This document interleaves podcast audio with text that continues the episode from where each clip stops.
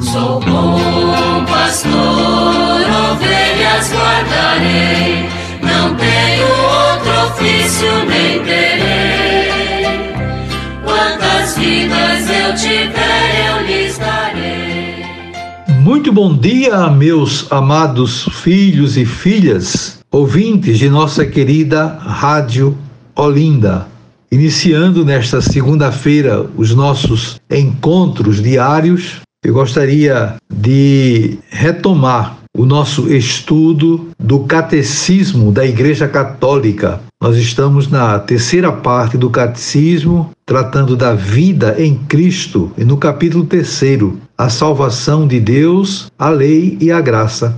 E ultimamente temos estudado o sexto mandamento da lei de Deus: não cometerás adultério, conforme está em Êxodo 20, 14 também em Deuteronômio 5,17. Chegamos agora ao número 2364, cujo tema é a fidelidade conjugal. Assim nos ensina o catecismo.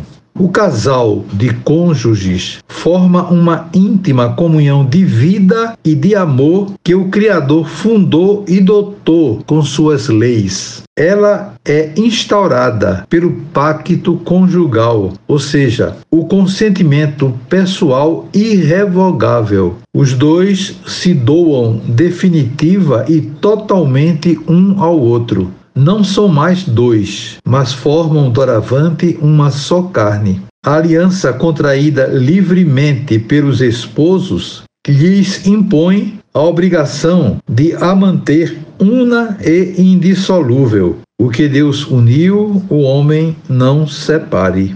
Marcos 10, 9.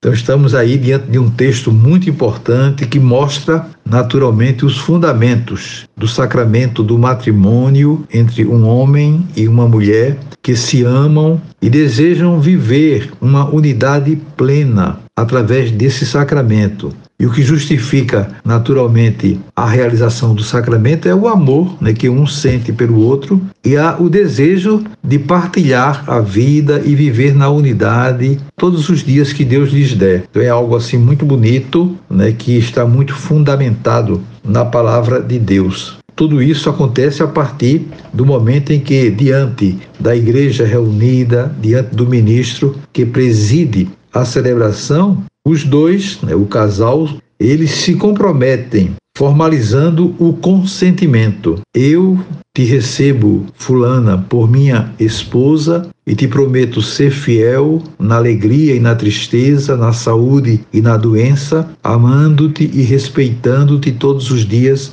da minha vida. Em seguida, o esposo também escuta né, da, da mulher a mesma palavra e se compromete, portanto, a viver o sacramento na indissolubilidade. Trata-se de uma vocação belíssima. Deus vai dar a graça dos filhos mais adiante, que ficarão sob a responsabilidade dos pais para educá-los na fé, educá-los na vida.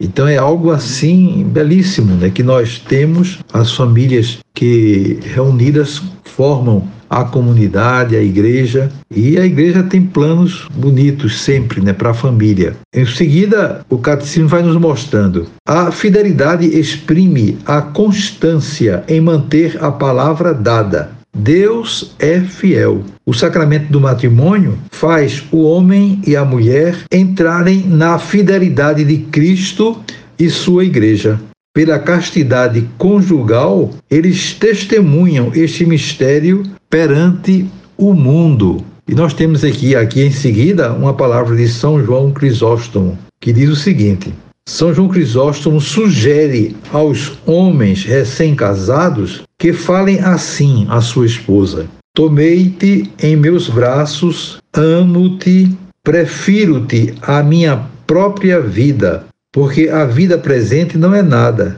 e o meu sonho mais ardente é passá-la contigo, de maneira que estejamos certos de não sermos separados na vida futura que nos está reservada. Ponho teu amor acima de tudo, e nada me seria mais penoso que não ter contigo os mesmos pensamentos. Está aí uma palavra muito bonita né, deste grande homem, São João Crisóstomo, doutor da igreja, né, que nos ensina uma palavra segura como essa que serve bastante né, para todo casal né, que recebe o sacramento do matrimônio. Desejo a todos vocês um dia maravilhoso. Amanhã, se Deus quiser, voltaremos a nos encontrar e sobre todos e todas venham as bênçãos do Pai, do Filho e do Espírito Santo.